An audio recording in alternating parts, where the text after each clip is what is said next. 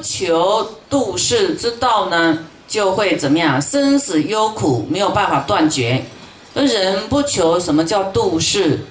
度世道者，就是说度就是超越呀，从这里像渡河有没有？从这里到那里，那中间这个叫什么？叫生死的大海。你不求度世，远离这个生死轮回的大海呢，你就会生死忧苦，没有办法断绝。往来五道不得解脱啊，就这样浮浮沉沉往来啊，一下往地狱，一下到鬼道，一下畜生道，一下当人。跑来跑去的，相信我们都有到过地狱去，有可能当过鸡鸭鱼，有可能当过什么动物，啊，然后慢慢的升到人道来。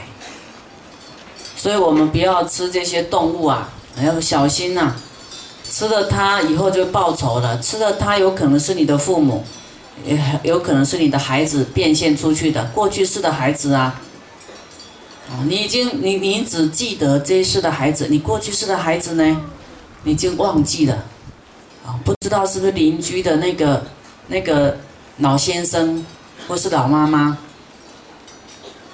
啊，都有可能哦，哦，所以我们要对每一位众生都好啊，其实就是对自己的人好啊。